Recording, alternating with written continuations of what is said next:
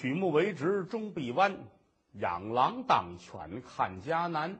墨染炉瓷黑不久，粉刷乌鸦白不鲜。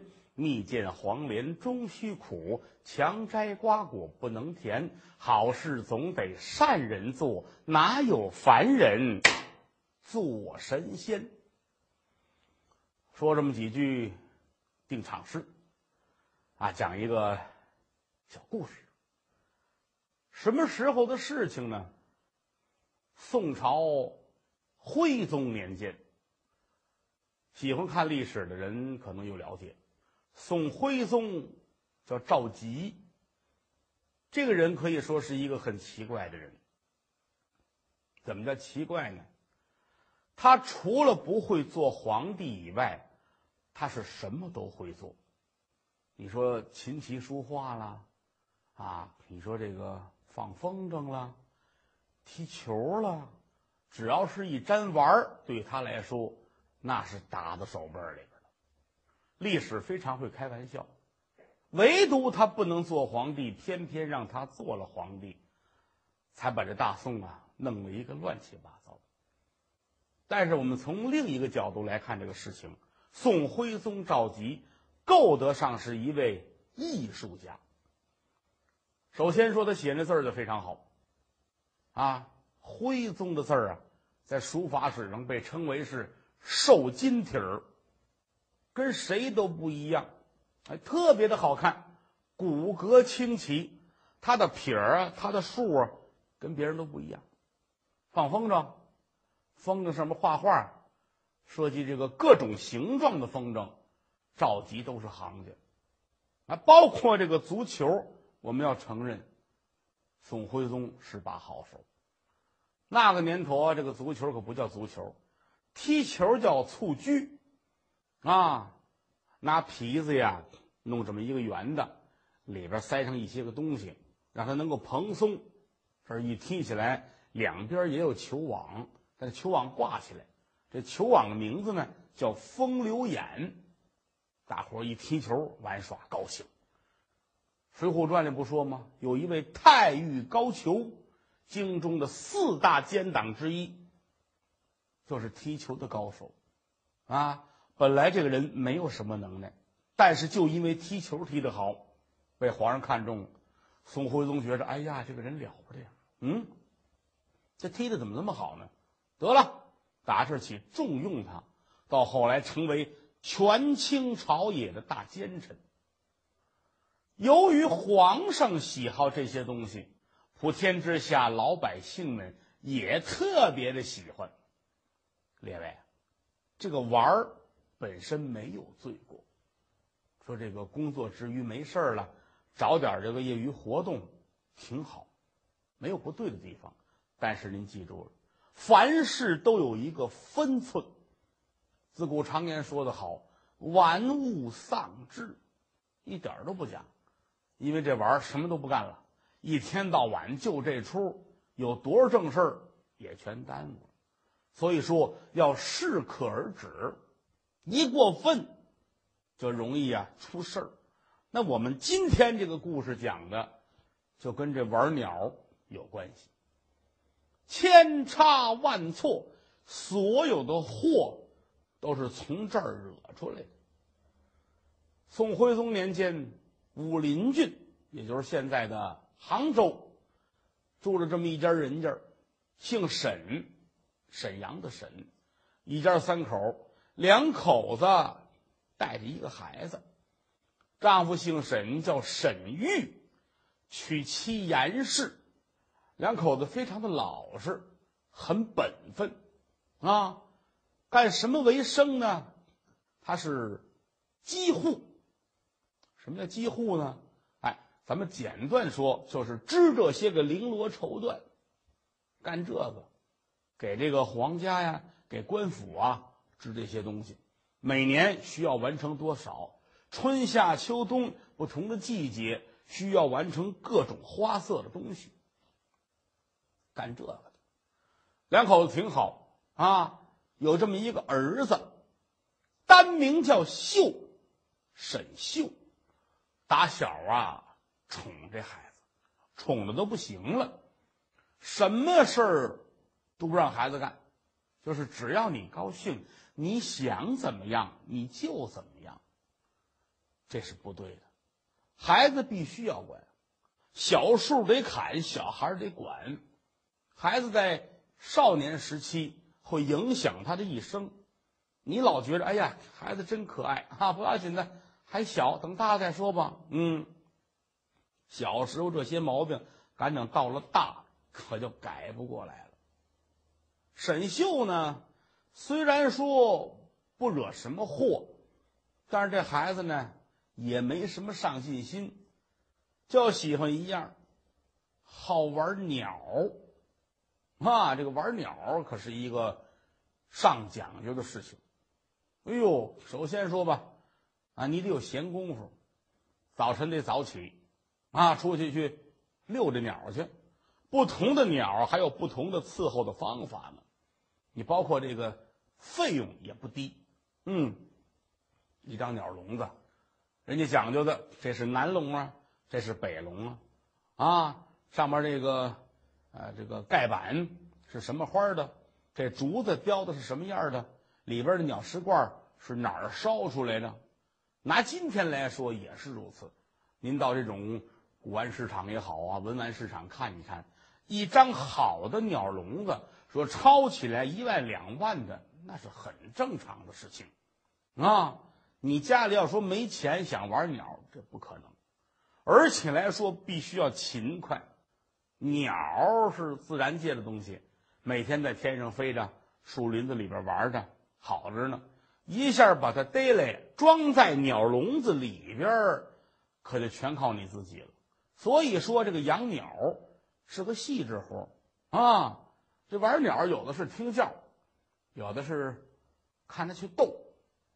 那你像百灵，百灵鸟，听的是叫唤，讲究这一叫叫出多少套来，啊，还不能脏了口，脏了口就算完了，得按照人家那规章制度，说必须得叫出什么什么样的音儿来，这算行了。啊，要学别的叫，那算脏口了，脏口的鸟分文不值，这都是拿功夫堆出来的，啊，半夜不睡觉也陪着这鸟，该吃什么了，该喂什么了。小鸟喂什么样的东西，大鸟喂什么样的食品？有的吃活食，吃蚂蚱、吃蛐蛐，你得给它逮去。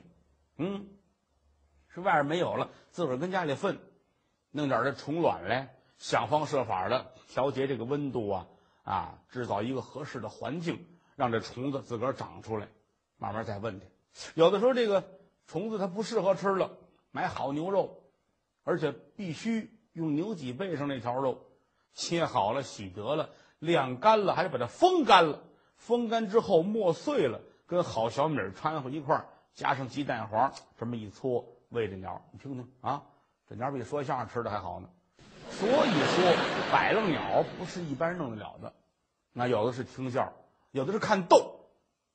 那比如画眉这种鸟，就是既能叫又能斗，啊，俩鸟见面它得掐，这好些个规矩呢，啊。这还是小画眉，那赶上玩鹰的那更坏了，一宿宿睡不着觉。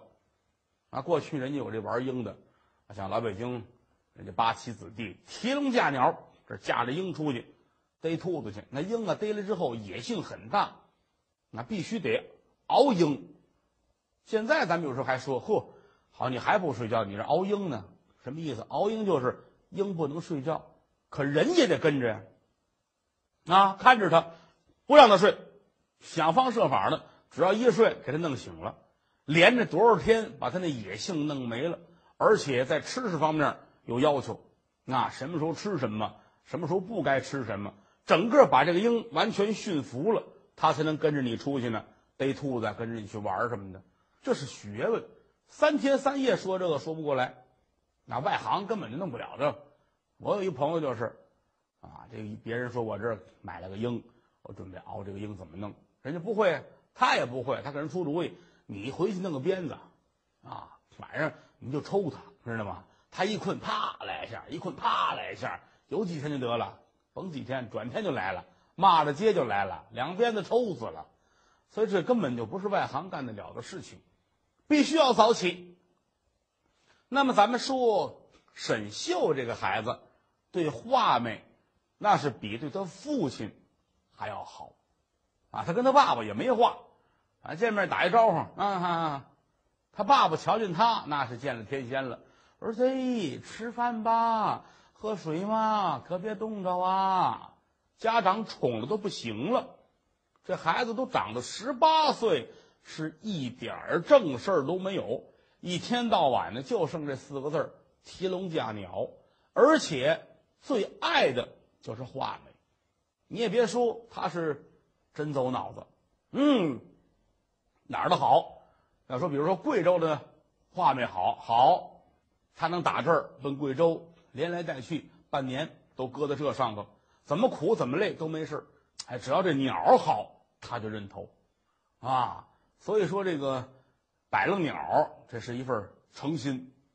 开这两天，沈秀都快乐疯了，怎么呢？得了一只了不起的画眉。有人说这画眉它再了不起。它也无非就是一只鸟啊，啊，它能了不起到哪儿去？长俩耳朵，那是兔子。说这个出奇在哪儿呢？颜色不一样。画眉是一种亚热带的鸟类，它还不是候鸟，它是留鸟，它就在这儿待着，不像别的鸟哈，冬天奔哪儿啊，夏天奔哪儿，它没有，它就在这儿待着。啊，而且来说，从颜色上来说，一般来讲啊，嗯。背上的这个毛是橄榄色的，肚子这块儿是绿褐色或者是黄褐色的，啊，眼睛上边有一道眉，为什么叫画眉呢？就在这儿了，啊，就是这眉毛好像是画出来的似的，哎，两道峨眉漂亮之极，啊，小沈弄的这只鸟跟这些个鸟都不一样，有什么区别呢？它的颜色是白的，整个这画眉白的，一水白，红爪子，红眼边儿，呵，衬托着这两道黑眉毛，别提多漂亮，没见过，好看之极，声音也是非常的清亮，叫出来这么甜，沁人心肺。那么说这种鸟有吗？反正是。史料上记载，曾经出现过几回。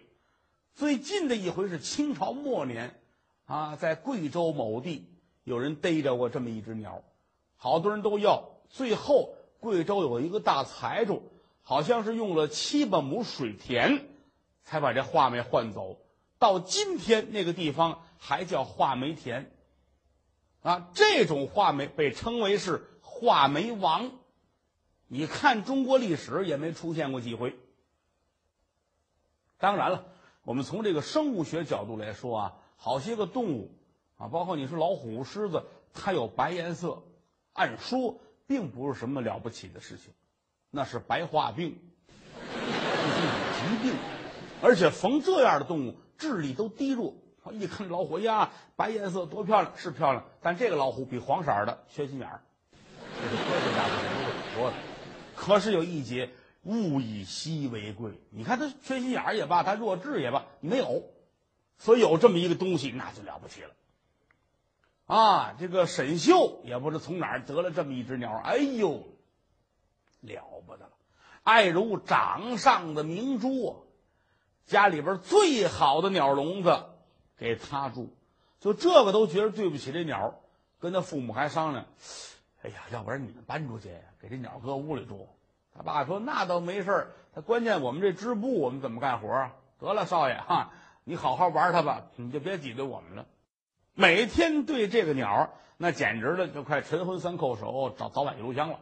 哎呦，爱的都不行了，而且每天就得拎这出去，干嘛去呢？好养鸟的都得在一块儿，养百灵的都在一块儿，养红子的。”也在一块儿，养画眉的都在一块儿，啊，玩鸟很规矩，他必须在一块儿，这不能乱了。说大伙儿这都玩百灵啊，你弄鹦鹉过来，那非让人打死不可，不允许。玩也有玩的规矩，每天清晨就在杭州郊区这儿有这么一片柳树林，这些位五更天就来，五更天呐，天刚亮，刚蒙蒙亮的时候，这些位好鸟的都拎着笼子得上这儿来，啊，按各自的地方都挂好之后，呃，开始比赛，啊，有的是听唱，听那叫，哎呀，听完之后打心里高兴，热血沸腾的；有的是比这个斗，嗯，你那个跟我这个比一下，看谁把谁都败了啊！连文的带武的这儿都有。每天来呀，大伙把这笼子往这一搁，最起码一个钟头之内说不出来话。为什么呢？沈秀那个嘴不饶人呐！哎呦，你们养的这还叫话没呢？啊，瞧瞧你们那都都是绿色的，你们跟脸色儿一样啊！你瞧咱们这白的啊，呵，撇着辣嘴，这么一通包贬大伙儿，见天儿是这出。大伙儿也恨得很。你说，哎，玩就玩呗，谁比谁高多少，谁又不如谁差多少，你何必这样呢？是你淘换着好东西了，我们没有，你也不至于这样啊。所以大伙儿啊，对他有点意见。可是因为他岁数小，他年纪在这儿，你谁好意思？一般来说，玩鸟的都上年纪人多啊，五六十岁的。谁跟个十七八的孩子较真儿，不爱理他，不理他，可是心里边也不是滋味啊。这一天，他这是拎着笼子家走啊，这挨个的褒贬一顿。什么呀？你养那个？哎呀，老母鸡！呵，你这个？哎呀，大黄狗！呵，你养的跟你爸爸似的。说这些，说完之后，他拎着笼子回家了。大伙儿跟这气的净剩哆嗦了。哎呀，活活气死我了！这还这不像人话，说这什么玩意儿啊？哎呀，这个，咱们咱们咱们就就听着吗？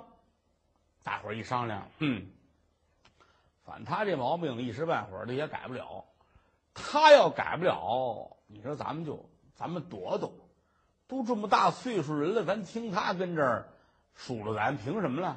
骂了咱们跟大儿大女似的，不就是玩吗？啊，咱们啊，咱别理他了啊！说明天呢，咱早点出来，咱后边出来。那时候没听说过哈，后面出溜鸟，瞧得见吗？那怎么办呢？那咱们咱们换一地儿吧。哎，有人说这主意不错。对呀，天底下就这一片柳树林吗？是不是？我们门口出去往东去，那儿也挺清静，挨着河边儿，咱们那儿叫唤去多好啊！那儿借着水音好听呢，咱们也省得呀跟小婶这怄嫌弃。那说成，嗯。不过咱们说好了，要去咱可。都去，别回来。明儿早上起来，你们这说了不算，啊，说今儿定好了，明儿都不上这儿来，咱们晾他。回来就我没来，你们都来了。那说不能，咱们说好了，明天，啊，早上起来还是五更天，咱们都奔那边去，上那儿玩去。这儿谁也不许来，谁要是来了，谁不好去。那说行嘞，定妥了吧？这说完了，各位可就都散了。小沈秀也回家了。呵，坐在屋里边瞧这鸟，嗯，哎呀，太棒了！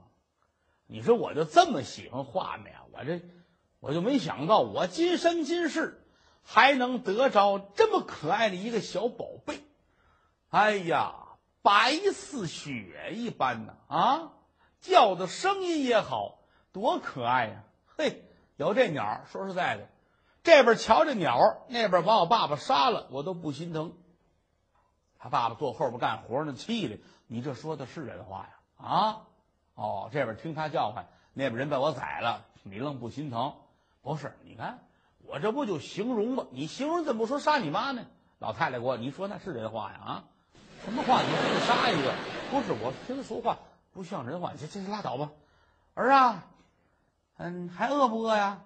喝水，哎呀，别搅和，别搅和，我这跟鸟儿说话呢。哼哼哼哎呀，真好看啊，小白鸟，我得给你起个名字，你叫什么呢？叫小白，嗯，小白，小白，哎，真可爱啊！后来过了好几百年，日本有一动画片，哈，里边也学的这声音，小白，就打这儿传下去了。哎呀，天天爱这鸟，爱的都不行了。每天晚上都是，呃，头睡觉之前必须得跟他玩半天，这才躺下，躺下还得起来再瞧一眼。可是，一到五更，那是雷打不动，准得起床。怎么呢？他得出去显摆去。这天清晨起来，啊，五更天这坐起来，洗脸、梳头，归置好了，把衣裳穿得了，拎着笼子就出来了。一边走啊，一边高兴。哎呀，慢说杭州，普天之下哪里还有如此上等的画眉啊？列位看一看，哪儿找列位去？大家出来，天刚亮，还都没起呢，自个儿高兴啊！哈哈哈哈一路说说笑笑，来至在柳林的深处，这个地方是很偏僻，啊，这玩鸟的人呢，特别怕打扰。而且鸟胆子非常的小，你算吧，有打这个山林里边把它逮来，放在小竹笼子里，得安抚很长时间，它才能够逐渐的适应。而且呢，胆儿也不至于这么小。你要说外界突然间呼噜呼噜这儿拆迁呢，那儿放炮呢，它受不了，非惊了不可。所以说，必须的要找这个安静所在。鸟笼子上面还得做这么一个套，怕它瞧见别的害怕。嗯，来在柳林这儿，左瞧瞧，又望望，哎，还都没来呢。哼，哎呀，这是对的。那我应该是早点来。你们跟我比，那就没法比。你们那个破鸟跟咱这个，哎呀，一天一地。没来好，我先把我这鸟啊先挂好了，挂得了。把笼子外边这罩这块布也打开了，自个儿站这瞧着。哎，好，好，好，等着吧。一直跟这儿站着，左瞧瞧，右望望，两边看半天，怎么还没来呢？嗯，现在说这钟点儿得有一个多钟头了。你要说人来的少，有情可原。啊，来几个人聊会儿天但是一个都没来。突然间，沈秀这心里咯噔一下子，哎呀呵，不对呀，都没来，这难道说他们这是成心的吗？嗯，那怎么回事啊？他们怎么没来呢？哦，我这鸟好，你们不敢来了，那有什么意思？不就是一块玩吗？你到这会儿，他明白这话了，这这不像话呀！啊，跟这瞎着急，怎么还没来呢？啊，这怎么回事？还挺生气。这孩子是从小家里惯的，脾气不好，跟这跺着脚一通瞎着急，坏了。这孩子有一毛病，有一病根儿，癫痫。民间说就是抽风，不能着急。啊，有时特别高兴了也不成，一高兴哈哈一乐，一听相声，哎呦呵，太可乐了，哈哈哈，当时就能抽过去。生气也不成，一生气，呵，怎么回事？心心里一较劲啊，当时一翻白眼儿，躺那儿，口吐白沫，啊这癫痫可能得四五十分钟，这才能缓过来。嗯，他这一下可不要紧的，犯了病了，牙关紧咬。往后一翻白眼儿，咕噔一下子躺在那儿。你要说在家里边，或者是在闹市之中，这倒好办，人来人往的。哟，这出事了，掐掐人中吧，灌点水啊，捶捶前胸，磨磨后背，这成。可是你说这荒郊野外，柳林深处，而且平时来遛鸟的人，今天都说好了，咱们呢，别去。你瞧。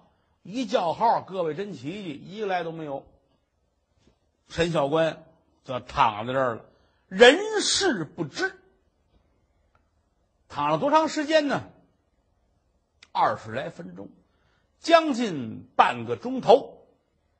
有打这个路边啊过来这么一个人，年纪得有六十二三左右，一个老头儿。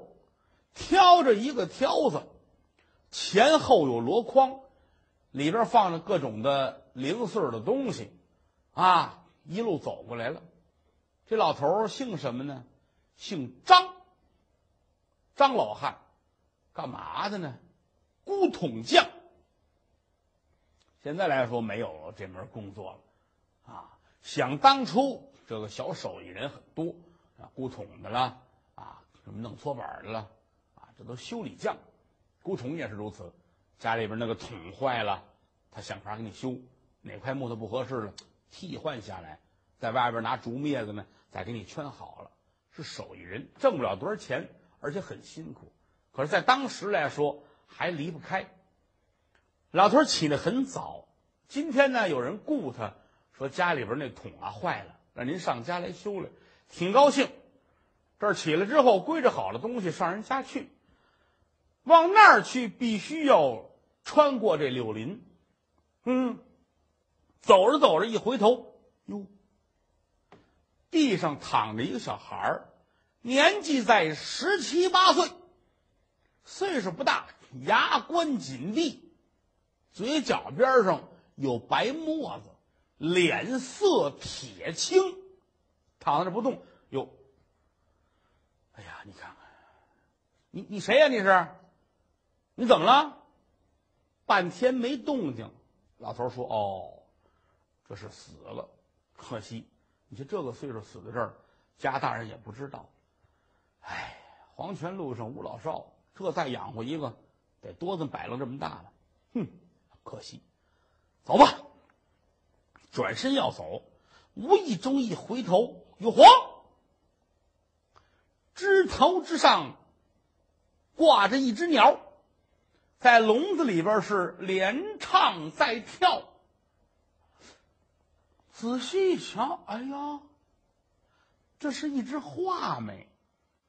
我也这个岁数了，画眉鸟我见过不少，但是说这种颜色的我是真没见过，白色的，而且还说小红嘴儿，呵，这两道小黑眉，这太奇怪了。现如今世上卖一只鸟，价钱可不便宜，这个鸟得值多少钱呢？嗯？走到跟前来，一伸手，把这笼子摘下来了，仔细端详着。各位，有这么句话说得好：“清酒红人面，才不动人心呢。”什么意思啊？那个酒啊是白色的，喝下去之后，那脸是红的；银子是凉的，手里一攥，心就热了。这是人的本性啊。老头儿拖着笼子瞧着，心说：“这可不是鸟，欢蹦乱跳，白花花，这分明是一锭银子。”嘿，这主也死了，我把它拿走到世上卖个几两银子，他比我当古桶匠可强得多。我弄半年也挣不来一两银子。嘿嘿，这主意可不赖。老头起了贪财之心，拿着鸟笼子转身要走。沈秀醒了，老头儿，你干嘛呀？